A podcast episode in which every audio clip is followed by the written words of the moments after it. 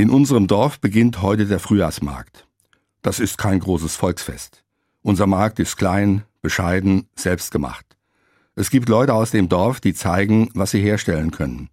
Honig und Apfelwein, Nistkästen für Vögel und selbstgestrickte Socken aus Schafwolle, Kräutertees und hausgemachte Wurst. Zur Eröffnung des Marktes am Morgen singen die Kinder von der Dorfschule. Am Abend kommt dann der Posaunenchor, spielt Frühlings- und Volkslieder. Wer will, kann dazu tanzen auf der Straße. Der Markt ist ein Ort der Begegnung. Sowas brauchen wir. Unser Frühjahrsmarkt ist klein. Die Tradition dahinter sehr groß.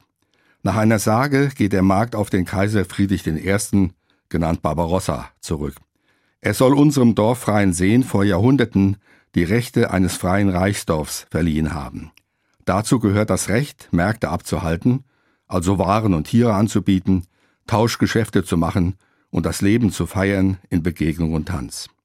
Jedes Jahr ließ der Marktmeister zur Eröffnung aus der jahrhundertealten Ordnung vor. Der Markt soll zum Wohle aller Bürger stattfinden. Mir wird dabei immer bewusst, Gemeinwohl ist wichtiger als kommerzielles Interesse. Wir brauchen Orte und Feste, an denen sich Menschen begegnen und einfach gut zueinander sind.